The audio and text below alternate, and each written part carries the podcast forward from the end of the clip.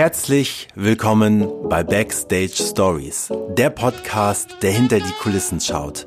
Immer mit der Frage verbunden, was kann die Welt vom Live-Entertainment lernen? Mein Name ist Dreif Zimmermann und ich wünsche euch viel Spaß und gute Unterhaltung bei der heutigen Folge.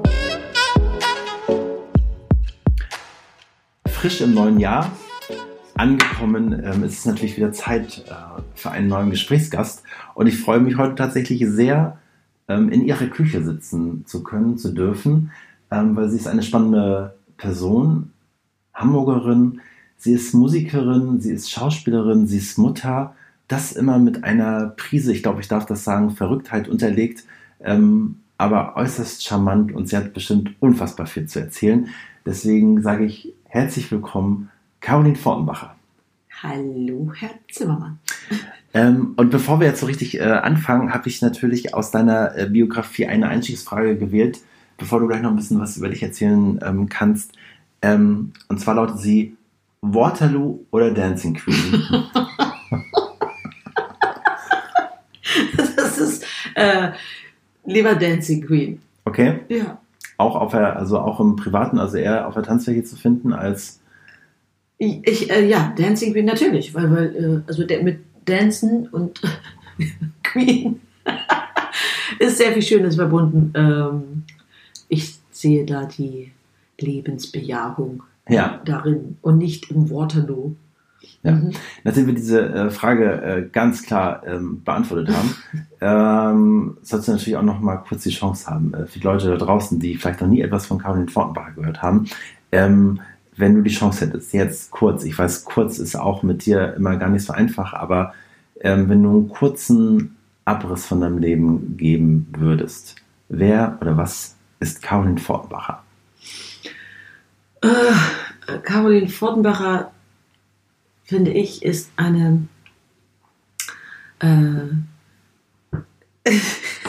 fröhlich, frohsinnig, tiefsinnig, unsinnige äh, Künstlerin, die sehr viel Herz hat, eine Teamplayerin ist, sich auch da am wohlsten fühlt und sich auch in der Familie am wohlsten fühlt, in einem Umfeld, welches ihr vertraut ist.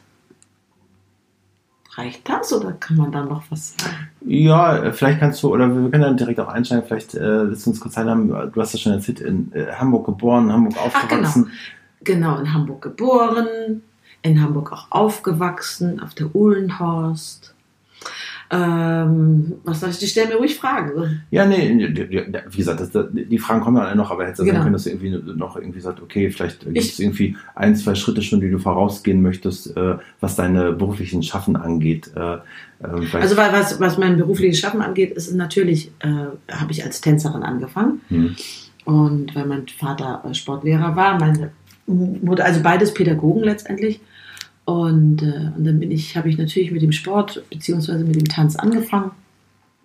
Das war ganz klar. Dann äh, bin ich aber durch letztendlich durch das die erste Musical-Zeit hier in Hamburg und das war ja 1900, also als Cats gerade aufkam, Hm. ähm, Cats Premiere im Hamburger Operettenhaus. Davor gab es aber noch, das war dann, war das 83, glaube ich, ne? Davor gab es, ähm, 83, ja, gab es eine, die erste Musical-Ausbildung in Hamburg, die nannte sich damals, damals Volker, das Volker Ullmann Studio. Es war ganz frisch und neu. Und äh, meine Mutter sagte damals, Mensch, vielleicht wäre das ja was, nachdem ich eine Kosmetikausbildung gemacht habe, Kosmetikerin und Visagistin, äh, um irgendwas zu machen, weil ich keinen Bock mehr hatte auf Schule, ähm, habe ich dann, bin ich dann, habe ich dann die, tatsächlich diese Stage, äh, was später wurde, viel, viel später, Stage School of Dance and Drama, damit habe ich persönlich aber gar nichts zu tun. Null, das war eben das Volker Ullmann Studio. Dann habe ich da diese, das waren zwei Jahre, irgendwie hat er sich versucht äh, in, in, in Sachen Musical. Da haben wir aber eigentlich auch nur getanzt und an Wochenenden war vielleicht mal so ein bisschen Gesangsunterricht, aber so nicht richtig. Wir haben viel gefochten. Und, ähm, und dann, und mein Vater hat vor allen Dingen für, für Musical-Workshops in Hamburg, er war eigentlich mit der Vorreiter, hat er, weil er eben Sportlehrer war, die ganzen Kontakte zu den verschiedenen Turnhallen der Schulen gehabt und hat ähm, eben die Musical, die ersten Musical-Workshops damals in Hamburg mit Gillian Scalisi und John Baer ähm, in Hamburg veranstaltet und hat diese Turnhallen besorgt. Hm. Und äh, ja, und dann ging das irgendwie so weiter, so weiter. Dann habe ich irgendwann mal vorgetanzt äh, bei, das war dann bei Cats. Da hatte ich aber mich so derartig vorbereitet und war so ehrgeizig damals, dass ich, ich konnte, ich wusste aber noch nicht, ob ich singen kann oder nicht. Ähm, habe ich mich als Tänzerin so vorbereitet, dass ich eine Adduktorenentzündung bekam. Hatte da vorgetanzt, das tat aber zu weh, den wollten sie mich trotzdem haben. Dann habe ich nochmal irgendwie einen kleinen Song vorgesungen. Das habe ich das erste Mal gemerkt, dass ich ein bisschen singen konnte. Ähm, ja, und dann ging das irgendwie so weiter. Dann habe ich aber trotzdem parallel dazu ein, äh, da war ich ja dann 18, 19. Da, Das ist übrigens live. Das ist das ist die das ist die DeLonghi äh, Kaffeemaschine, die sich jetzt entschlossen hat, ähm, sich einmal selbst zu entkalken. Aber das ist- macht ja nichts. Ähm, Jetzt ist schon. Genau. ähm, aber der Kaffee ist toll, muss ich dazu sagen. ah, Jetzt ist schon Ende. ja. Ähm, jedenfalls hatte ich damals, ähm, äh, ich war als Aerobic-Trainerin die Kaifu-Lodge eröffnet. Ähm, parallel zu meinem, so, was ich so an, an Tanz äh, gemacht habe und an der ersten Musical-Ausbildung. Ähm, die Eröffnung der Kaifu-Lodge, genau. Und von da aus hatte mein Vater gesagt, es wäre doch gut, wenn du in, im Squash- und Tenniszentrum Wandsbek mit meinem damaligen Freund zusammen äh, das Fitnessstudio übernimmst. Und das habe ich dann gemacht. Ich hatte vier Jahre lang habe ich ein Fitnessstudio betrieben und habe sehr viel Aerobic und Tanz unterrichtet. Jazz natürlich. Und dann war es 85. 32, also da haben wir 83. Ich komme mit den, mit den Jahren mal durcheinander. Jedenfalls hatten wir es vier, vier Jahre gemacht, bis glaube ich bis 86, äh, weil ich 85 ans Theater gegangen bin. Das mein erstes Theaterengagement äh, war im, am Kasseler Staatstheater für West Side Story. Hm.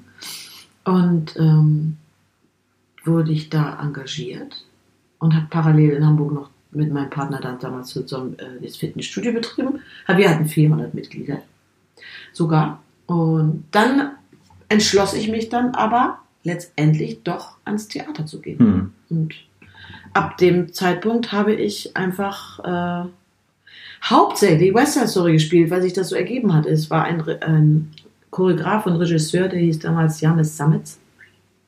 Der hat äh, West Side Story dann inszeniert. Das war eine großartige Produktion. Die lief dann natürlich mal in der Stadt, mal in der Stadt, mal in der Stadt. Und äh, ich hatte Anybody gespielt, beziehungsweise Rosalia. Mit Rosalia habe ich angefangen, habe ich Anybody gespielt. Irgendwann habe ich auch mal die Anita gespielt. Und äh, ja, und dann kam es aber 88, dass ich eine Show in Kaiserslautern gespielt habe, die hieß Halleluja Broadway. Und da musste ich, war ich als Tänzerin engagiert, aber von der Sängerabteilung war damals ein Mädel, die hieß Angela Pfützenreuth. Die hat ihren Part nicht singen können, weil sie krank wurde. Und dann musste ich einspringen. Und bin eingesprungen und, äh, und alle waren begeistert von der Stimme. Und ab da habe ich dann wirklich mich, nicht nur davor habe ich auch schon gesungen, aber ähm, mich nicht so intensiv drum gekümmert. Hm. Und als ich dann letztendlich äh, seit von Kaiserslautern an 88 meinen damaligen Mann, der Vater meiner Tochter, kennengelernt hatte, ein klassischer Tänzer, Balletttänzer, der dann zwei Jahre später zu mir sagte, du musst was mit deiner Stimme machen, jetzt setz dich mal hin und lerne. Äh, vorher habe ich immer gesagt, ich habe nicht den richtigen oder die richtige Lehrerin. Ich, das war irgendwie, fühlte ich mich rein, rein vom Charakter der jeweiligen äh, Lehrer nicht so wohl. Ähm, habe ich dann da gedacht, oh ja, okay, du hast recht, du hast recht, aber ich muss erstmal jemanden finden. Und er fand eine Liliana Obi, eine damals schon irgendwie alte Gesangslehrerin für Klassik. Und bei der war ich dann ab 90. Und die fand dann raus, was mit meiner Stimme los war. Und dann war ich bis 2004 bei dieser Frau. Also von 1990 bis 2004 war es fast, das war ne, auch unglaublich, war die Frau. Ganz, ganz Hm. unglaublich. Und wir haben, sie hat bei der ersten Sitzung dann schon rausgefunden, dass diese fünf Oktaven da waren. Und dann hat sie natürlich mit mir die Klassik rauf und runter gemacht und dachte, jetzt würde ich zu einer absoluten Koloratursopranistin werden und die Welt steht mir und wird mir zu Füßen liegen, Hm. weil das ihr Wunsch war. Und, und das habe ich dann auch gemacht und ich war, war glücklich darin, äh, aber ich wusste immer, dass natürlich die ganze Tanzerei meine Welt ist und das, das Körperliche. ähm, und habe aber auch viel Spaß gehabt an der Klassik, habe dann sämtliche Arien immer rauf und runter gesungen und dann habe ich auch meinen ersten Abend gemacht, der hieß damals Charade. Meinen ersten Soloabend, einen Doppelklavierabend, wo ich nur äh, fast nur Klassik gesungen habe. War schön. Ja, und dann irgendwann äh, bin ich aber parallel dazu natürlich habe ich die Engagements gemacht, die dann so langsam anfingen. Mhm. Und äh, meine erste Hauptrolle habe ich- war dann tatsächlich der kleine Horrorladen, die Audrey. In der kleine Horrorladen, Mhm. Little Shop of Horrors. In Nordhausen, kurz Ja. nach der Maueröffnung. Ja. Das sind die Bühnen der Welt. Das ja. sind die ganz großen Bühnen Ja. der Welt. Ja. Aber wie gesagt, ich war, ich bin leider immer so, was heißt leider, ja. Damals, ich war immer sehr, sehr an Zuhause gebunden und ich wollte es gerne immer wieder kuschelig nach Hause und da, wo meine Eltern waren. Ja. Ähm, fand das ganz toll und wollte auch nie, nie so weit weg. Und äh, das hat mich immer so sehr gehalten. Mhm. Hm. Also halten wir mal fest, nachdem äh, wir jetzt schon ganz viel gehört haben, ähm, Bewegung spielt immer schon eine große Rolle in deinem Leben. Und ähm, das äh, andere große, was man natürlich äh, ähm, mitnehmen kann oder was ich natürlich auch rausgehört habe, ist auch, dass so ähm, mit dieser Gesangslehrerin ja auch jemand hattest, der dich ja unfassbar gefördert hat. Unfassbar. Ja. Ähm, und ähm, ich glaube, das ist ja heutzutage auch so wichtig, dass man auch Mut hat, äh, sich einer vielleicht da noch fremden Person sich zu öffnen und zu sagen, Mhm. aber die, die sieht etwas in einem. Und ähm, das ist natürlich, äh, wenn du sagst, von 90 bis 2004 auch ein Mhm. unfassbar langer Zeitraum, äh, um natürlich auch irgendwie diesen Klangkörper zu trainieren und Mhm. äh, zu, äh, zu, zu, zum Erscheinen zu Mhm. lassen. Ähm, äh, magst du noch ein bisschen was zu, zu der Iliana hieß sie, ja? Mhm. Äh, magst du noch irgendwie zwei, drei Sätze mal zu ihr sagen? Wie war das Verhältnis so? War das eher tatsächlich so ein, ähm, war sie eine Lehrerin oder war sie, war es ein freundschaftliches Verhältnis? Sie war fast wie eine zweite Mutter. Ja. So. Ähm, das muss ich tatsächlich sagen. Die, unglaublich warmherzig. Sie war selber eine fantastische Opernsängerin. Norwegerin, Argentinierin, Dänemark. Also sie hatte irgendwie drei, drei ähm, Nationalitäten. Ja. Und sehr warmherzig, das, das war sie. Und ich, war, ich kam zu ihr, äh, Grindelallee wohnte sie ja, ähm, in eine riesengroße Wohnung, 180 Quadratmeter. Ich guckte einmal rein in den Flur links und es war ohne Ende Flur zu sehen und dann ein riesengroßes Klavierzimmer, wo dann der Flügel drin stand. Und, und sie sagte, man Caroline. Sie hat eine ganz komische Sprechstimme gehabt, aber eine wunderschöne Gesangsstimme. Und sagt, komm her, komm her. Und wollte, hat dann eben gleich ihre berühmten, ganz ihre tollen Übungen gemacht. Und, äh, und sagte dann danach, oder manchmal auch, manchmal tatsächlich auch davor, weil sie so mit Dänemark natürlich auch so, so wahnsinnig speziell verbunden war, da sagte sie, wie, wie, wie geht es dir? Und als ich da reinkam, immer so zu ihr, und dann sagte sie, ja, ja, manchmal ging es besser, manchmal weniger gut. Und dann sagt sie, immer wenn ich mich nicht so gut gefühlt habe, sagt sie, ach was, weißt du, Halina, brüllte sie durch den Flur. Halina ist ihre Haushälterin gewesen, Mhm. über 20 Jahre, die ist jetzt bei mir. Äh, und die, und also Halina sollte tatsächlich, also es hört sich jetzt merkwürdig an, einen Aalborg aus dem Kühlschrank holen, aus dem Tiefkühlfach, einen Aalborg Schnaps. Und dann gab sie mir immer einen kleinen Schluck. Und dann sagt sie, trink! Sie hat dann auch einen kleinen getrunken und sagt sie, jetzt los. Und dann fingen wir die Übung an. Und das ging manchmal, wenn ich mich nicht so gut gefühlt habe, tatsächlich super. Und ähm, aber war, also sie war, ne, das äh, Alkohol muss man nicht immer gleich ein Alkoholiker sein, um äh, damals mal was Ja. zu trinken. Ja, und das äh, Halina, sehr warmherzig, Halina sag ich, äh, Liliana, sehr warmherzige Person, die unglaublich, also ein Talent hatte zu unterrichten und um praktisch, also ich, ich habe mich einfach komplett geöffnet dieser Frau. Und das muss jemand mal schaffen, gerade was die Stimme betrifft. Stimme ist Stimmung und, ähm, und da gehört auch ein unglaubliches Loslassen dazu, dass man, das, dass man sich wagt. Und da darf man nicht schüchtern sein in dem Augenblick, sondern muss irgendwie den ganzen Atem voll fließen lassen. Und das hat mit sehr viel Vertrauen zu tun. Und das hat sie geschafft. Hm. Wenn wir jetzt auf diesen langen Zeitraum schauen, ähm, wie, wie sah das aus in der Praxis? Also war das einmal die Woche, zweimal die Woche oder wie? Ja, ich bin, ich bin tatsächlich zweimal in der Woche bei ihr gewesen. Äh, jeweils für teilweise anderthalb, zwei Stunden, ja. Und dann haben wir, also es waren auch viele Gespräche dabei, aber mehr Übung. Hm. Mehr, es ging einfach mehr ums Machen. Nicht das große, lange Erklären, was ist das Zwerchfell, was ist dieses oder was ist jedes oder wie ist die Stimmenkonstruktion, wie was der Hals und die, die Genetik. Nein, das, also Genetik. Ähm, das nicht, sondern es ging wirklich ums Machen, Hm. um die pure Übung. Ja. Äh, wenn wir noch mal noch einen Schritt zurückgehen nochmal, ähm, bevor du mit Ballett oder dem Tanzen angefangen hast, ähm, gab es noch einen anderen ähm, Wunsch oder Traum äh, in die berufliche Richtung, was du eigentlich machen wolltest? Oder war es Mhm. von Anfang an klar, dass es dieser Weg sein wird? Nee, ich wollte gerne weiblicher Clown werden. Ich wollte auf die Pariser Clownschule, davon habe ich immer geredet. Ja. Äh, und weil ich eines Tages Gardi Hutter gesehen habe Ja. mit meiner Mutter. Meine Mutter hatte mich eingeladen und ist mit mir tatsächlich zu Gardi Hutter gegangen. Eine Schweizer Clownfrau. Und das war, weil ich gesagt habe, das will ich machen.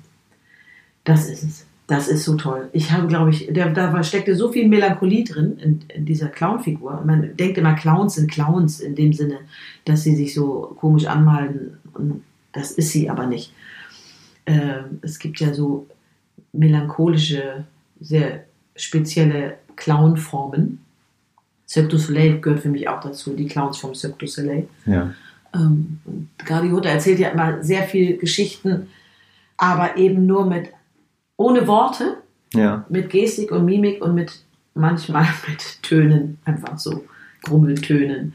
Und das fand ich wunderschön. Ja, das war's. Und sonst hätte ich mir vorstellen können, aber das war damals noch nicht so. Später habe ich immer gedacht, ach, in, Innenarchitektin hätte ich Hm. werden können.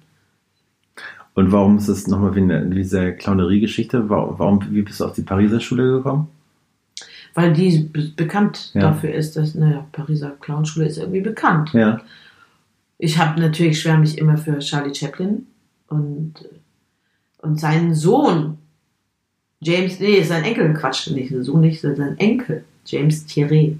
Das ist auch so ein unfassbarer Clown. Der, äh, die arbeiten aber sehr körperlich. Und, und ja, sind im, im Prinzip müssen das auch Tänzer sein. Ja, total. Ja.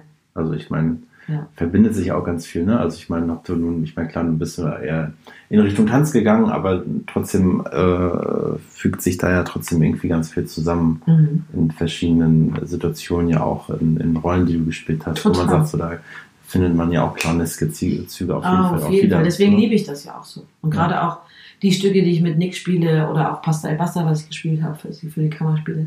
Das ist ja, das sind ja gewisse Clownfiguren, Ja. diese Rollen auch.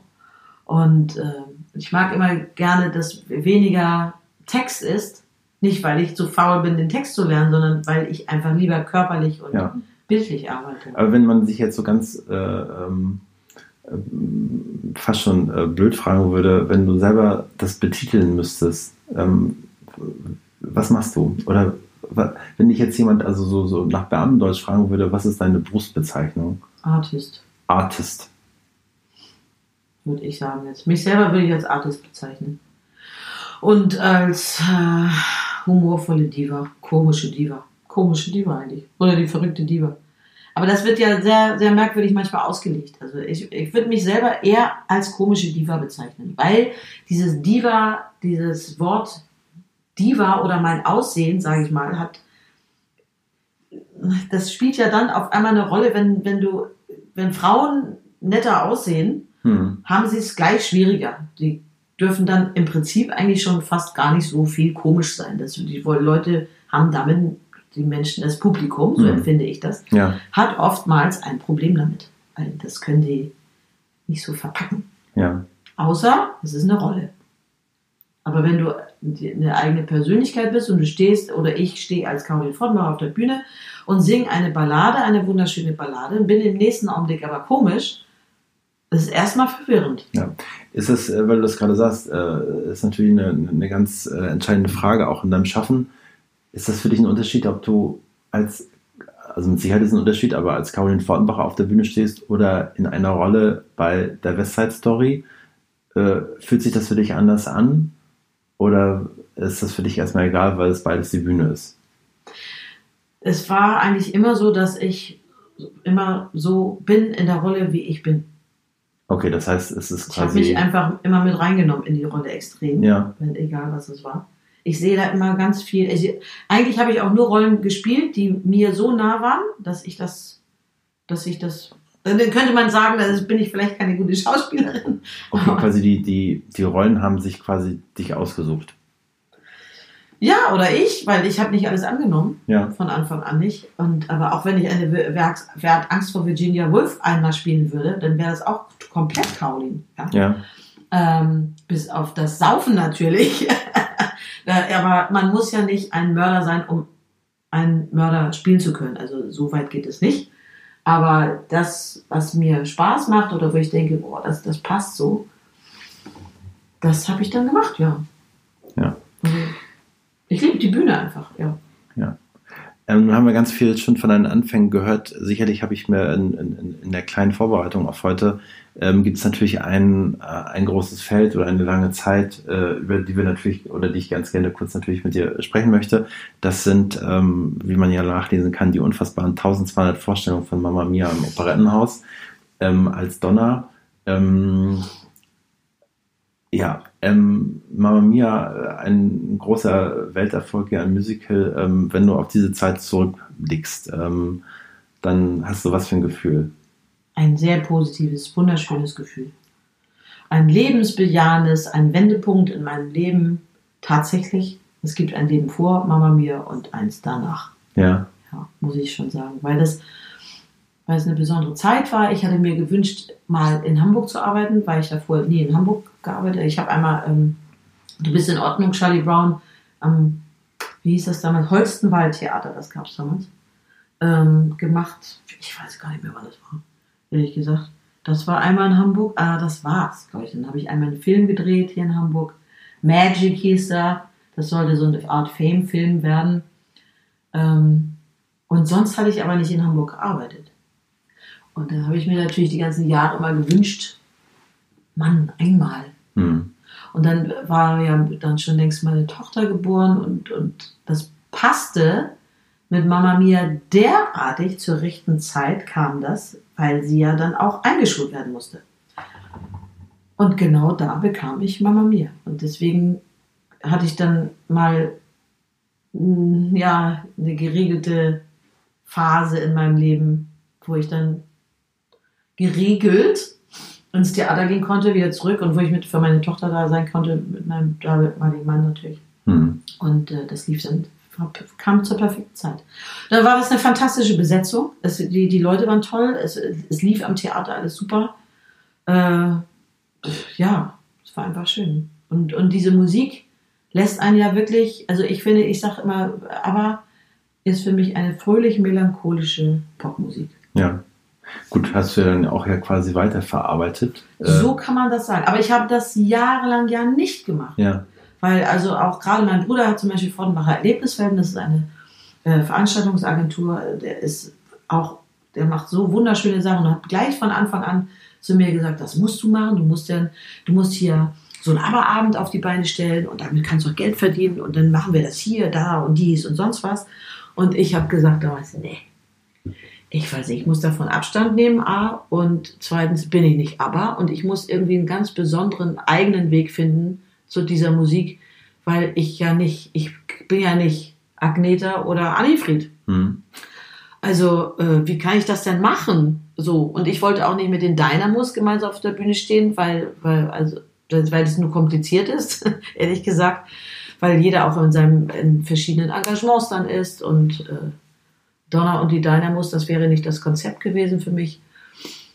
ähm, ja, und dann habe ich das ganz, ganz viele lange Jahre von, ja, als, als es zu Ende war, war, war 2007 und ich habe erst mit diesem ABBA-Programm vor zwei Jahren ja dann angefangen. Hm. So lange hat es gedauert. Und dann habe ich, weil ich äh, mit meinem, jetzt, morgen ist die Scheidung von meinem noch Ehemann. so ja, wir, das ist alles äh, das ist das ungeschminkt, Leben. es ist live, ja, es genau. ist das pure Leben. Das ist das pure Leben. So, und dann mit dem habe ich, äh, da hat ja, gab es ja dieses Intimate Night Programm mit ihm zusammen und da habe ich einmal, einmal an dem einen Abend im Schmidtchen Winner Takes It All gesungen. Und die, die Reaktion war so toll, sodass ich dann auf der Bühne gesagt habe, ja, okay, ja, einen Abend kann man ja mal machen. Mhm. Und daraus wurde dann Aber macht glücklich. Aber eben in dieser besonderen Besetzung mit Bass, Gitarre und Cello. Mhm. Und dadurch ist es sehr eigen. Und ich erzähle Hintergrundgeschichten von dem, was ich damals erlebt habe oder wie ich es empfunden habe. Auch was meine Tochter betraf. Und ja, Ja. weil es ja noch, äh, nun hast du vorhin kurz ähm, schon ähm, das ähm, zwei äh, oder die, die Zusammenarbeiten mit äh, Nick kurz erwähnt, was Mhm. ja ein ähm, Zweimann-Theaterstück Ja. im Prinzip ist. Ähm, wenn du das so vergleichst äh, mit so einer Großproduktion wie Mamma Mia, wo ich habe keine Ahnung 60, 70, 80 Leute am Abend auf der Bühne stehen, zu so einer sehr intimen Zweimann-Produktion oder auch zu so einem Aberabend, wo dann nachher nur noch vier Leute auf der Bühne stehen. Wie ist das für dich? Ähm, gibt es da etwas, wo du sagst, das ähm, magst du vielleicht auch heutzutage lieber? Oder ähm, genau, wie hat sich das für dich entwickelt? definitiv hat sich das so entwickelt, dass ich am liebsten, also was Theater betrifft, äh, die eigenen Stücke mache, bedeutet eben auch mit Nick zusammen. Weil wir sind ein Komiker-Duo der besonderen Art, das findet man auch nicht an jeder Ecke, Hm. so wie wir beide funktionieren. Das ist einfach so fantastisch äh, und dafür bin ich so wahnsinnig dankbar. Äh, das macht so viel Spaß. Und meine eigenen Konzerte, ich liebe das und ich möchte das genau machen. Das ist meine Welt und dafür würde ich auch gerne in der Öffentlichkeit stehen. Für eine eigenständige Artist, Hm. Frau, Woman, äh, die ihren eigenen Weg geht. Die großen Stücke sind natürlich immer medienwirksam. Das, äh, das ist das andere. Und das kann auch sehr viel Spaß machen, aber ähm, das, ich sag mal so, das hat mir sehr viel Spaß gemacht, aber ich würde so eine Großproduktion über fünf Jahre nie wieder spielen. Hm. Das also ganz bestimmt nicht. Da, da würde ja auch mein eigener Weg dann, das, würde dann flöten gehen. Und äh, wenn du jetzt nochmal Mama Mia kommt, im Oktober, ähm, hätte, würde ich am liebsten, das wäre wunderschön, wenn ich so mal kurz reinschneiden könnte. Ich sage, ja, hier, Leute, ach, ich habe nochmal so richtig Lust darauf und äh, steige nochmal ein für, für eine Woche und, äh, und dann mache ich wieder was anderes. Ja. Aber es geht jetzt ja raus, also ähm, ähm, wenn Mama Mia wieder kommt, ähm, ihr hört es ja da draußen, Caroline Vornbacher wäre bereit so. Ja, genau, stimmt. Also falls äh, zu, ja, manchmal fallen ja auch Leute aus, das genau. wünscht man sich nicht, aber ähm, Genau. Caroline wäre bereit. Und ähm, so als schöner, schöner Presse äh, ja. Hype. So. Aber gibt es etwas Spezielles, wo du sagst, so, ähm, du brauchtest eine Pause ähm, nach dieser ganzen Zeit, bevor du diesen ähm, Aberhand äh, kreiert hast? Ja. Ähm, was ist der Unterschied? Also ähm, für Na, dich. ich musste der- mich erstmal selber finden, was ich überhaupt für eine Art von Künstlerin bin. Ja. Das war nach Mama Mia hatte ich ja einen Plattenvertrag oder noch während Mama Mia, das letzte Jahr von Mama Mia bekam ich ja von Warner einen Plattenvertrag und ähm, daraus entstand ja auch ein irres, wahnsinnig großes Album, das Drama-Album mit London Symphony Orchester und Prager Symphonieorchester. Das war ja alles auf dicke Hose. Dann kam dieser Grand Prix Vorentscheid und die in dieser Phase nach Mama Mia, bis, ich bestand dann ja ab in, in tollen Engagements ab 85 auf der Bühne, im Prinzip bis 2007 und dann auf einmal war ich eine eigenständige Künstlerin, Hm. eine Solistin, die außerhalb der Musicalbranche einfach sagen sollte, was ist deine Musikrichtung? Wie, wer bist du als Fortenbacher? Hm. Und dann habe ich gesagt, ja, aber ich, ich kann ja, ich kann ja hier die Klassik, Klassik Heavy Metal, äh, Klassik hier, Klassik da, oder ich Klassik Pop, oder Ich könnte auch, nee, ich könnte ja auch was ganz anderes machen. Also Lara Fabian ist ja auch genauso. Also diese französische Pop, also ist super, Franco-Pop, das ist auf jeden Fall auch. Aber auch, es ist auch mehr diese, diese Rock-Soul-Richtung, die ist auch super. Auch das, ähm, aber Musical, nee, das ist Musical auf Deutsch, das ist ja irgendwie wie Schlager, das ist ja, nee, aber ich habe das ja gespielt mit Mama Mia. Das ist ja irgendwie, eigentlich wird das ja gleichgestellt Musical, wie als wenn du ein Schlagersänger bist. Ja gut, äh, ja was denn jetzt? Ja was? Und daraus wurde zuerst ein, ein, die, die deutsche Pink, hatten sie dann so eine Idee? Oh mein Gott. Dann hatte ich einen Guy Chambers Song von weil Robbie Williams singt ja gerne von, von dem Komponisten Guy Chambers. Ähm, der hatte ich tatsächlich einen Song von dem. Dann klappte das alles nicht. Dann, äh, und dann wurde daraus die heutige poppige Milva. Eine Diva, die in der Windmaschine auf jeden Fall stillstehen soll auf der Bühne und um einen Song zu präsentieren, nämlich hinterm Ozean, der dann auf der Bühne des Operetten äh, des Schauspielhauses ja äh, unsere der Grand Prix Vorentscheid dann 2008 gewesen ist. So, wo ich dann gegen die No Angels ja mit, mit 5% verloren habe. So, das, und dann danach, wer bin ich denn dann jetzt überhaupt? Und dann gab es meinen Bruch in meinem Leben, wo ich dann von mich von allem verabschiedet hatte und wo ich selber geguckt habe, mit welchen Musikern kann ich arbeiten, was bin ich überhaupt, mhm. was kann ich machen. Und das ist schwer. Für mich ist das unglaublich schwer, weil ich keine Songschreiberin bin. Ich schreibe halt nicht selber. Ich wusste noch, also jetzt weiß ich mittlerweile, wer ich bin, natürlich, und was ich möchte, aber es, dieser Weg ist unglaublich schwer, wenn man mhm. vielseitig ist und keine Schublade hat. Ich habe keine Schublade. Die, also ich sage mal, ich würde eigentlich keine, keine Schublade äh, haben wollen und trotzdem merke ich, dass es nötig ist und äh, dass man sich fokussieren muss. Mhm. Aber man sagt ja auch mal, gerade Brüche oder irgendwie besondere Schicksalsschläge ja auch irgendwie ähm, bei all der Tragik oder mhm. bei all den Negativen ja am Ende irgendwie auch mal für was gut sind. Ne? Und ähm, deswegen ähm, ging es ja danach auch weiter. Und mhm. äh, Deswegen, ähm, genau, es kam. Und besser denn je. Besser denn je, genau. Ja. Du hast es schon angesprochen, äh, das dürfen wir natürlich nicht aussparen. Ähm, deine Zusammenarbeit ähm, natürlich auch mit, äh, mit Nick Breinbach nochmal oh, kurz ja. äh, ähm, ähm, in dieser wunderbaren Zweierkonstellation, äh, natürlich mit O-Alpenglühen. Mhm. Und ähm, ja, lass uns mal teilhaben. Ähm, die Entstehungsgeschichte zu diesem einmaligen Stück, äh, was wir auch letztes Jahr nochmal ja. kurz auf die Bühne gebracht haben. Ähm, ja, lass uns mal kurz teilhaben. Was, die äh, Entstehungsgeschichte von ja. Balkendünn, das war, das war irre, weil ich hatte ja diese ganzen, also die, die Erlebnisse nach Mama Mia, Ende nach fünf Jahren 1200 Shows, dann diesen Pla Plattenvertrag zu haben, diese völlig andere Welt einer, ähm, sag ich mal, Musikwelt, in, in die Musikwelt einzutauchen die, will, die, die sind völlig andere Menschen, andere mhm. Charaktere als in der Theaterwelt. Mit denen habe ich dann zusammengearbeitet, um dann irgendwann zu denken, oh, das ist alles so wahnsinnig schwer, ich weiß gar nicht, was ich machen soll. Und dann kam, hm, ich weiß nicht, ich komme komm jetzt gerade nicht, welches, welches Jahr das war, aber irgendwann gab es den Punkt, da saß ich mit Mirko Bott zusammen, weil Mirko mich ansprach, sag mal, willst du nicht mal bei uns im Schmidt-Theater einen Soloabend machen? Und da habe ich damals gesagt, ja klar, ich weiß aber noch nicht was. Und dann fingen wir an, ein bisschen zu quatschen, mal hier, mal da. Es verging Zeit und äh, dann hatten wir schon einen festen Termin im Schmidt-Theater, den ich dann aus meinen äh, Gründen dann verdattelt hatte. Und mir fiel das dann auf einmal eine so, oh, Hilfe, da habe ich doch einen Termin gehabt. Dann habe ich Mirko wieder angerufen, habe gesagt, du, steht der Termin noch? Sagt er, nee, du hast dich ja nicht gemeldet. Dann stand er nicht mehr und daraus wurde dann letztendlich mein erster Soloabend in den fliegenden Bauten, die damals noch standen. Ähm, und der hieß dann Unverfroren aufgetaut. Da war Nick und hatte sich diesen Abend angeschaut in den fliegenden Bauten.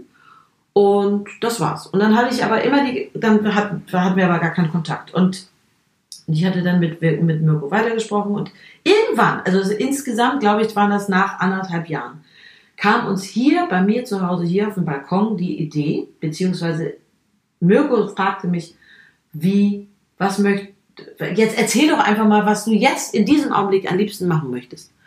Und, äh, und das war heiß, wir saßen auf dem Balkon und es war schönes Wetter. Und ich habe gesagt, typisch Fortmacher, weißt du was, ich war so lange nicht beim Skilaufen auf meiner geliebten Bettmeralp und ich würde jetzt gerne äh, auf eine kalte Hütte in den Bergen, ich möchte ausspannen und möchte meine Ruhe haben. Fertig. Und dann sagte Mirko, super, das ist es. Die Diva in den Bergen, die ausspannen möchte. Und daraus wurde letztendlich O Alpenglühen, weil dann haben wir die ganze Zeit, haben wir, natürlich habe ich ihm ganz viel erzählt von mir und irgendwann sagte er, ähm, aber erst nach einer gewissen Weile, weißt du was, du brauchst einen Zuspielpartner. Und, und das, soll, das ist besser für dich, wenn du einen Zuspielpartner hast und äh, dass du nicht den nur alleine auf der Bühne stehst. Und da habe ich noch gedacht, ja, eigentlich hast du total recht, aber ich glaube nicht, dass es ein Zuspielpartner sein sollte, sondern das sollte ein, ein ebenbürtiger hm. Schauspielpartner auf der Bühne sein. Denn da, müssten wir uns dann richtig die Hände reichen. Und dann sagte er damals, ich weiß jemanden. Und das ist Nick Breidenbach. Und so entstand das. Hm. Und dann haben Nick und ich uns auch hier in der Küche zusammengesetzt. Das erste Mal getroffen kam er zu mir. Und dann haben wir darüber geredet und habe ich gedacht, das, ich finde ihn ganz toll. Zuerst waren so ein bisschen so erstmal beschnuppern, beriechen, wer, wer, was wir sind, wir so für Typen. Und aber wir haben sehr schnell gemerkt, dass wir beide super miteinander funktionieren. Mhm. Und dann hat, kam seine Geschichte dazu, natürlich von was er so erlebt hat in seiner äh, auch Fernsehlaufbahn bis dahin, mit gute Zeiten, schlechte Zeiten, mit meiner Geschichte Mama Mia und die Diva zum Ausspannen und und da kam eins zum anderen und es entstand Oalpenbühnen. Was ja dann ein äh, sehr großer Erfolg einfach wurde Absolut. und einfach ja äh, ganz großartig anzusehen war ganz mit genau. euch beiden. Und, ja. äh, ähm, gibt es etwas, ähm, egal ob du jetzt nun dein eigenes Konzert spielst oder Uralten spielst oder auch damals sicherlich ähm, Mama Mia, ähm, hat Caroline Fortenbacher ähm, in ihren Ablauf, bevor es auf die Bühne geht, immer etwas, was sie unbedingt braucht als Ritual, ähm, ist es einfach jetzt, dass äh, der kleine Cosmo, der, dein, dein, dein Hund, der auch mal mit dabei ist, äh, musst du den vorher nochmal gestreichelt haben? Oder gibt es, gibt es irgendetwas, was, du, äh, was immer gleich ist? Äh, nee, ich habe kein Ritual in dem Sinne, aber was ich unbedingt immer vorher brauche, ist Harmonie. Hm. So, bevor ich auf die Bühne gehe. Das muss, ja, harmonisch ablaufen und ich muss mich geborgen fühlen und äh, wissen, dass die Musiker oder meine Kollegen mir und ich ihnen wohlgesonnen bin, sind. Ja. Das finde ich schon sehr wichtig. Ja, toll. Also er hat ja auch mal was mit äh, Gefühlen und Emotionen zu tun, wenn naja. man die natürlich auf der Bühne verkauft, dann äh, ja, ist das ähm, äh, kann ich mir sehr gut vorstellen, ähm, dass Harmonie und Geborgenheit äh, unablässig sind. Ähm, wenn du fernab ähm, von deiner Person auf der Bühne stehst und du in dein Privatleben reinschauen würdest, was unterhält dich denn selber privat? Was schaust du gerne? Also gibt es etwas, wo du sagst, das muss ich unbedingt immer wieder sehen oder ja, was unterhält dich privat? Überhaupt? Ja. Also äh, was, was, mich privat sehr am Leben äh, hält und erhält, ist der Humor. Das ist eigentlich das Erste. Und den sehe ich in allem, was mir vor die Augen und vor die Ohren kommt. Ob das nun Fernsehen ist oder ob äh, wir hier sitzen und äh, du sagst Frau Caroline, was mhm. ich schon immer super fand. Ähm, das, das ist alles warmherziger Humor für mich auch. Und ähm, wenn es darum geht, was, was schaue ich am liebsten, sind es tatsächlich bei mir Thrillers. Und äh, da, das mag ich am liebsten schauen. Das hat jetzt mit Humor nun weniger zu tun, aber mein Hund unterhält mich sehr und wenn, ja, es ist, man muss na, was gibt's da? Ja, das sind die Menschen um mich herum, hm. die, die viel Humor haben müssen. Ja, ist auch so. Das, das ja. Leben äh, schreibt ja auch die, die sensationellsten Geschichten und gerade, ich meine, ja. wir könnten wahrscheinlich jetzt auch ein eigenes Solo-Programm aus den beiden äh, letzten Tourorten entwickeln. Ja. Da waren natürlich irgendwie auch tolle Sachen dabei. Ähm, und ähm, ja, von dem her äh, kann ich dir nur zustimmen, dass Humor ist äh, unfassbar wichtig. Und ich meine, Frau Caroline ist ja irgendwie auch aus einem aus so einer kleinen Situation entstanden. Ich dachte, und ja, aber das finde ich immer auch sehr süß, dass du dich darüber so freust, wenn ich das sage. Aber ja. Das hat eben auch noch nie jemand gesagt. Ja. Und man ist schnell so, diese, das ist die Mischung zwischen niedlich und Diva. Ja. Und dieses, die, dieses Divengequatsche, ja, von wegen Diva, das ist, äh, Diva, das Wort Diva ist ja meist nicht positiv Ja, ja, belegt, obwohl eigentlich ist es einfach nur die erste Frau Platze. Also, das ist ja, Ja. nicht schlimm. Okay, äh, wirklich eine meiner liebsten Fragen äh, kommt jetzt, ähm, die ich eigentlich immer wieder auch stellen muss, einfach weil sie einfach großartig ist, wie ich finde. Wenn Frau Caroline morgen früh mit einer neuen Eigenschaft aufwachen würde oder könnte, was wäre das? Ruhig zu sein, Ja, besonnen, dreimal vorher nachzudenken, bevor die Emotion eintritt. Und zu sagen, du bist schon ganz cool, Fraudenbacher. Und so sei es auch manchmal auf der Bühne bei einem bestimmten Abend, wo du sagst, so, hier ist es jetzt nicht nötig. Du kannst, also du musst jetzt nicht ausflippen oder musst irgendwelchen Quatsch machen, sondern du bist und bleibst jetzt mal ruhig. und äh, ja, das würde ich mir wünschen, tatsächlich. Aber das steckt noch nicht ganz in meinem Körper drin. Vielleicht habe ich das in zehn Jahren, wenn ich dann noch älter bin ja, und Gott so hoffentlich sehr, sehr alt werde und äh, wo ich, äh, äh, aber trotzdem, ich glaube, ich werde mein, mein, meine Energie wird, glaube ich, immer da sein. ja. Äh, Klar, weil du siehst natürlich, weil das deine, deine, deine Figur oder dein, dein Talent auf der Bühne natürlich einfach unterst- unterstreicht einfach. Äh, Also ich kann mir das eigentlich gar nicht vorstellen, dass das bei dir Na, du, du, da, das brauchst du einfach dafür. Ähm, zusätzlich natürlich das Leben, was nun auch nicht gerade, ähm, oder die ganze Welt natürlich, die nun auch nicht gerade langsamer wird, sondern ja eher äh, Ja. sich auch immer schneller dreht. Und von dem her ist das sicherlich auch eine gute Herausforderung, an den einen oder anderen Stellen immer mal so ein bisschen Ruhe ins Leben zu Mhm. bekommen, was auch nicht so einfach ist. Mhm. Mm, Deswegen ist mir ein Privatleben auch so unglaublich wichtig, dass Ja. man ein Privatleben hat. Und die Ruhe in, sozusagen die Ruhe und die Gelassenheit im Privatleben, das stärkt einen ja unglaublich. Total. Absolut. Als quasi als äh, ruhende Erlebnisinsel. Ja. Absolut. Ähm, hat sich das für dich äh, verändert? Hat sich das, hat sich das äh, Publikum geändert auch in den, in den letzten, also ich meine, Jahr, Jahrzehnten? Also ähm, hat sich das äh, geändert, warum die Leute ins Theater gehen? Nee, das glaube ich nicht. Die wollen einfach unterhalten werden und, äh, und vielleicht auch für, für die Zeit, die sie im Theater sitzen, auch mal alles vergessen wollen, was dann gerade so an alltäglichen Dingen passiert. Total. Das glaube ich, wird sich nie ändern. Wenn du, ähm, ist ja gerade in, auch in dem Bereich, ähm, wenn man, wenn du die Chance hättest, ne, in so eine Kristallkugel reinzugucken, Mhm. ne? Ähm, wie glaubst du, wird sich dieser Bereich, also spezielles Theater, egal ob es jetzt Musical ist, ob Mhm. es äh, klassisches Volkstheater, ähm, Cluster Entertainment, ähm, gibt es etwas, wo du sagst, da wird sich das Sinn entwickeln? Ja, also, oder hat sich schon hinentwickelt zu unglaublich viel Oberflächlichkeit und Hauptsache äh, Menschen, sag ich mal, und dieses Publikum so unterhalten zu wollen, dass da keine wirklich höhere künstlerische Qualität dahinter steckt. Hm. Auch was, ja, so, das, das, das empfinde ich, weil es natürlich, die Gelder werden weniger und äh, es wird wahnsinnig auf Gagen geachtet und wird gestrichen und gekürzt und die Musiker müssen leiden, die Orchester werden äh, gekürzt und es, ja, Kunst, Kultur braucht Geld und das ist natürlich, wird immer weniger. Hm. Das ist ein Problem.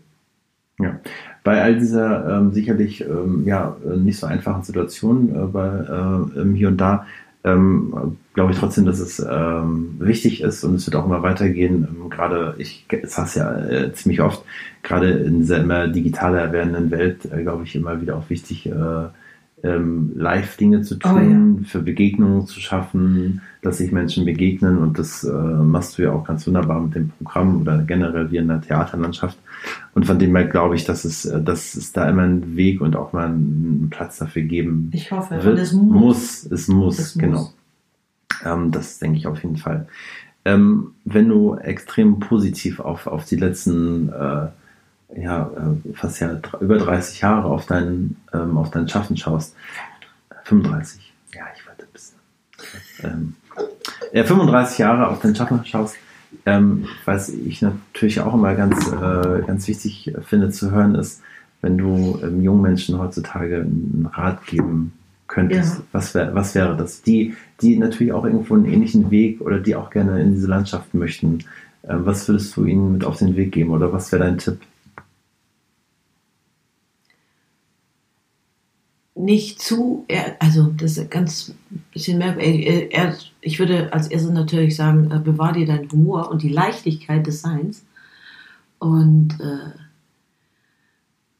sei nicht zu ehrgeizig und genau in dem, in, im Lernen, sondern beobachte die Menschen, wie das die Verhaltensweisen sind und bring das ein in die Rollen. Und äh, sieh den Beruf nicht so wie ein, als wenn das, als wenn man eine große Karriere machen muss. Also ich sage das jetzt so, weil ich, ich habe das so empfunden, den Unterschied zwischen den jüngeren Leuten jetzt, also als ich in Hanau engagiert war für, für äh, ein Märchen, äh, Brüder Grimm Festspiele, da habe ich das erste Mal diesen unglaublichen Unterschied in der Vorbereitung gesehen, gespürt, äh, in der Vorbereitung einer Rolle. Weil es eine Uraufführung war, es gab noch vorher keine äh, richtigen Texte, keine, keine äh, also die Musik war geschrieben, die Texte auch, aber wenn es eine Uraufführung ist, musst du ja auch erstmal deine Rolle, musst du ja dann letztendlich auch kreieren. Und äh, die jungen Leute haben diese Texte, die vorhanden waren und die Musik, die vorhanden war, exakt genau so wie für mich, wie so Musical-Maschinen gelernt, sodass sie erstmal die Proben machen konnten Hm. und, und dann konnte man ja ändern. Aber es ändert sich meistens dann nichts. Wenn du das so genau vorher lernst und einfach etwas bedienst, was der andere, der Komponist oder der Textschreiber dir in den Mund legt, wenn du das genau so lernst und dann genau so vermittelst, kann es auch wunderbar, es war ja auch dann wunderbar, die haben ja wunderschön das gemacht, aber das ist eine völlig andere Arbeitsweise, als wie ich es von mir kenne oder auch aus meiner Zeit kenne, weil Ja. du, du nimmst eine Rolle, bekommst sie und versuchst deinen eigenen Weg damit zu gehen. Und so kannst du dann später auch überhaupt erst als Solokünstlerin auf der Bühne stehen, weil da bist du ja, da kann dir keiner sagen, äh, was du, also, was du genau machen sollst. Du musst deinen eigenen Weg finden. Und also die- diesen Unterschied zwischen äh, des Erlernens einer Rolle, den habe ich ganz doll gemerkt, weil ich, ich komme dann meist unvorbereitet in eine Probe, was natürlich in, für eine Großproduktion nicht gut ist, ähm, weil man dann als Künstlerin natürlich stoppt, Hm. wenn man die Texte nicht weiß und die und die und erstmal sich selber finden will und Anschlusstexte für die anderen liefern muss. Ne? Ähm, der, also so würde ich nicht nochmal arbeiten wollen. Ja. Auf keinen Fall. Also der, dafür bin ich viel zu viel Individualistin und gehe meinen eigenen Weg in den Rollen. Und deswegen in kleineren Produktionen oder mit, mit, mit, mit Schauspielern und mit Sängern, die, die, die wir alle auf dem gleichen Level sind. Oder zumindest auch eher gleich lernen, dann entstehen ganz, ganz besondere Stücke. Hm. Also auch das mit Nick. Also Nick ist auch natürlich. Ich habe eine ganz auch auch Nick hat eine ganz andere Arbeitsweise, aber wir finden uns da und dadurch, dass wir zu zweit sind, Hm. können wir eben auch Gut, da braucht man sich auch nur auf einen Partner einlassen. Ne? Genau, ein genau. bisschen- Und die Großproduktion, ich meine, äh, rein um, um äh, schneller ein Stück erfolgreich vielleicht nach vorne zu stellen, ist diese die, die Art und Weise der, wenn mehrere äh, Schauspieler dabei sind, ist natürlich einfacher und besser. Hm. so, vor, so vorbereitet zu sein, dass du im Team arbeiten kannst. Das ist aber nicht, obwohl ich ein Teamplayer bin, ist es in diesem Fall, habe ich gemerkt, da sind meine Grenzen. Hm. Also ich muss immer mein Team, was ich, wofür ich zuständig bin und die, die ich mag, die muss ich um mich herum schauen. Aber wenn ich als außenstehende Person in ein Team reinkomme, die eine völlig andere Arbeitsweise haben, da fühle ich mich da nicht wohl. Also Mhm. würde ich den nicht nochmal machen. Mhm. Also was kann ich denen raten? Überhaupt, du schneidest auch ein paar Sachen, ne? Glaube ich. Oder nicht? Was? Nein, okay, er schneidet nicht, er schneidet nicht. Also, ist, Schneiden, Schneiden ist das für Anfänger. Nein, aber ich, was ich raten würde, äh, ist ja, die, die Leichtigkeit des Seins würde ich äh, und trotzdem ehrgeizig sein. Also die, den, das, äh, beziehungsweise Ehrgeiz ist das falsche Wort. Fleißig. Man muss fleißig sein. Ja. Ja, aber das ist doch toll. Und ähm, jetzt ähm, die andere Sache ist natürlich noch, ähm, das eine ist natürlich so ein, so, ein, so ein- Tipp an junge Leute, aber für dich, für dich selber so, was war für dein, äh, für dein eigenes Leben so das größte Learning so aus deiner Arbeit? Ähm, kann man das sagen? Also wahrscheinlich sind es ganz viele, aber gibt es etwas, was so was du äh, total daraus gezogen hast, was du auch in deinem normalen Leben anwendest? Äh, Jetzt muss ich schneiden. Nein, Quatsch. nee, aber, nee, aber ich, ich jetzt, also es kommt drauf an, was, ne? In welche. Ich ziehe aus jedem Stück, aus jeder Zusammenarbeit ziehe ich natürlich Lehren. Ja, aus jedem, aus allem, was ich erlebt habe. Es sind so viele unterschiedliche Dinge. Also, mh, nee, kann ich, das kann ich ja nicht sagen. Ich, jeder lernt aus allem, was man macht. ja, Ob es nun privat oder beruflich ist. absolut. Und ähm, auch eine, eine wahrscheinlich eine, vielleicht schon ein bisschen einfache Frage ähm, oder wahrscheinlich dann auch gar nicht so einfach zu beantworten. Aber was, ähm, was bedeutet Glück für dich? Hm. Ach ja, was bedeutet Glück? Das machen zu können, was man beruflich wirklich möchte und dafür auch äh, Geld zu verdienen. Aber das kommt nicht an erster Stelle, sondern das erste Glück ist, ein privates Glück zu haben. Und das bedeutet, ist meine Tochter. Hm. Und dieses Glück zu haben, so ein tolles Kind zu haben und ähm, dass die Liebe, genauso wie es auch zu, zu den Eltern oder zu meinem Bruder so echt und so, so bedingungslos ist, Hm. das ist für mich eigentlich das schönste und größte Glück. Ja. Ja. Nun haben wir schon ganz viel gehört. Ähm, Wir wollen natürlich auch so einen kleinen Ausblick geben, weil wir die ganze Zeit natürlich auch schon ähm, über verschiedenste Produktionen gesprochen Mhm. haben. Und äh, ähm, es ist ja mittlerweile, also ich hoffe, nee, ich sage nichts Falsches, ähm, diese glorreiche und tolle Zusammenarbeit mit Nick Breidenbach findet ja nun endlich eine äh, Fortführung Ja. in diesem Jahr. Genau. Der letzte Ritt nach San Fernando. Ja. Ähm, startet im Sommer ähm, wieder im, quasi im Ja. Stammhaus im Schmidt-Theater, da wird die Reise fortgesetzt. Also es geht weiter mit dieser ähm, tollen Zusammenarbeit. Ich glaube, mehr äh, müssen und wollen wir an dieser Stelle auch gar nicht äh, darüber berichten, außer dass es natürlich äh, toll ist, dass das weitergeführt wird. Und Mhm.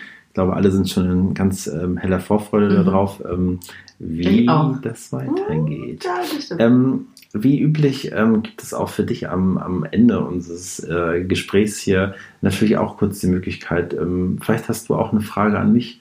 Ähm, du könntest mich zum Beispiel fragen, ob ich zum Beispiel noch einen Kaffee möchte. Nein, das ist aber das kann ich dir gerne machen. Nein, also. nein, nein. Aber, aber, aber nachdem ich dir jetzt hier Ja. nun 20 Fragen gestellt habe, ähm, gibt es so zum kleinen, ähm, ähm, ja, zum so einen kleinen Gegenentwurf zu schaffen. Vielleicht hast du ja auch eine Frage, die du mir gerne ähm, stellen möchtest. Wenn nicht, wäre das jetzt die Stelle, wo ich schneiden werde. Nein, aber vielleicht hast du ja eine. Wie du mich siehst. Was sagst du denn über Caroline Fortenbacher? Was ist das für eine Person? Was ist das für eine Künstlerin? Wie würdest du mich bezeichnen nach außen? Oder wie bezeichnest du mich? Wie ei. meinst du, sehen mich die Menschen? Das sind mehrere ja, du hast Fragen. mir ja nach meiner, naja, ich wollte sagen, also äh, diese Fragestellung, die macht jetzt ja noch mal eine komplette Stunde auf. Das weiß ich. Also ja. ich versuche das mal kurz fassen, wie ich dich sehe. Ähm, ich empfinde dich als unfassbar facettenreich und kann das an vielen Stellen auch nur widerspiegeln, was du auch, oder das, was ähm, du selber sagst, was ich auch dadurch selber sehe, dass du an unfassbar vielen Stellen unfassbares ähm, Talent hast. Wenn jetzt gerade ähm, ähm, auf den Abend sind wir jetzt gar nicht eingegangen, aber auf deinen ähm, Abend, den wir jetzt auch gerade ähm, zweimal auf Tour geschickt haben mit ähm, den ähm, Streisand-Abend, wo du ähm, ja auf andere Art und Weise ähm, Barbara Streisand-Songs äh, performst und auch ähm, natürlich die Geschichte erzählst. Ähm, da finde ich einfach, was da musikalisch passiert, einfach hochgradig ähm, qualitativ unfassbar wertvoll. Ähm, und ähm, ich mag diesen, ähm, auf der einen Seite diesen, dieses Zusammenspiel von dieser unfassbaren Qualität, aber auch deine unfassbare Verrücktheit. Ähm, deswegen äh, sage ich auch immer Frau Caroline. Ähm, das sind halt, das ist für mich eine ganz tolle, einzigartige Kombination, die ganz viel ähm, äh, positive Aspekte hat, die natürlich manchmal auch, das weißt du auch, manchmal auch nicht so leicht zu handeln sind, die einfach äh, auch herausfordernd sind, aber ich glaube, das macht sich als Person einfach unfassbar aus und ähm, wenn man ähm, das schafft, mit dir diesen Weg da auch zu gehen, dann ist das einfach immer eine, ähm, eine sehr ähm, ähm, tolle Zeit, weil man da für sich selber einfach auch viel von mitnehmen kann. Ne? Mhm. Also deswegen bin ich da aber auch mal sehr ähm, dankbar dafür, ähm, weil natürlich man ähm, da ganz viel einfach auch aus seiner ganzen Mhm. Erfahrung einfach, die da ist, die merkt man, die spürt man, die fühlt man auch.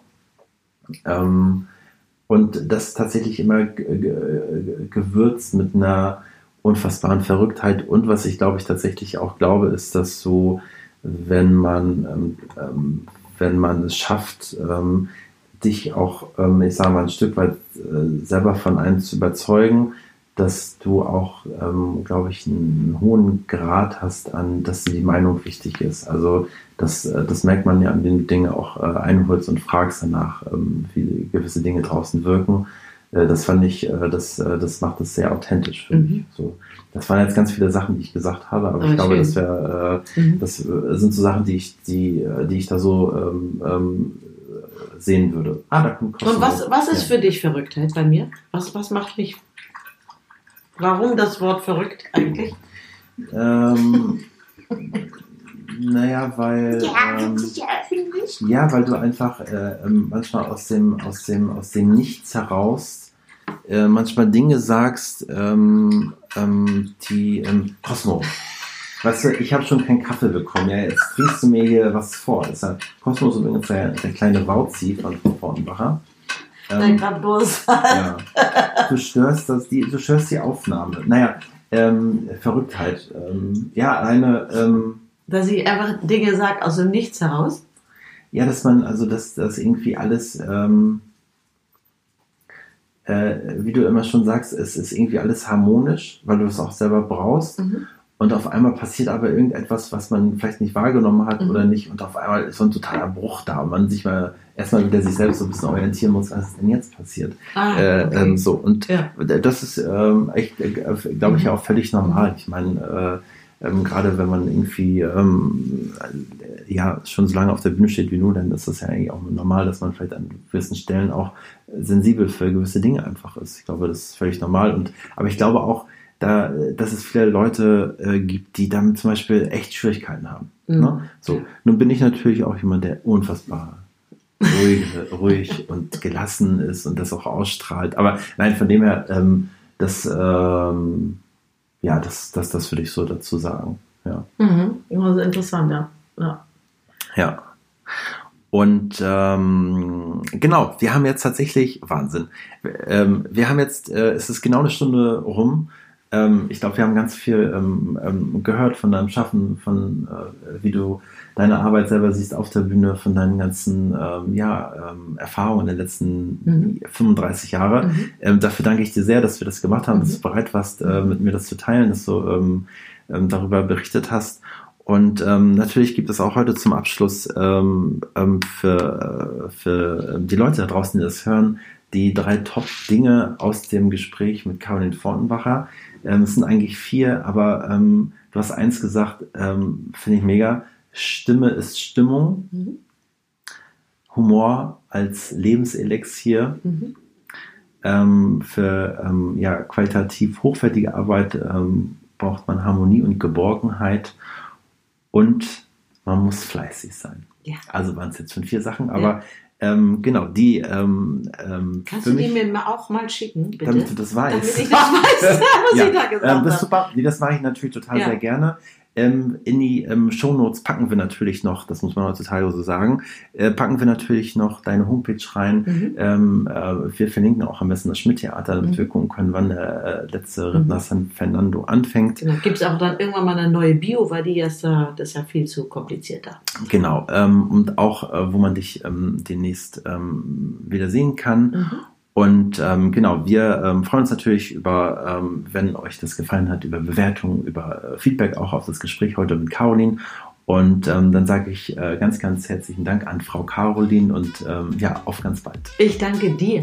Ich finde das wunderbar, was du machst. Ja, vielen, vielen Dank.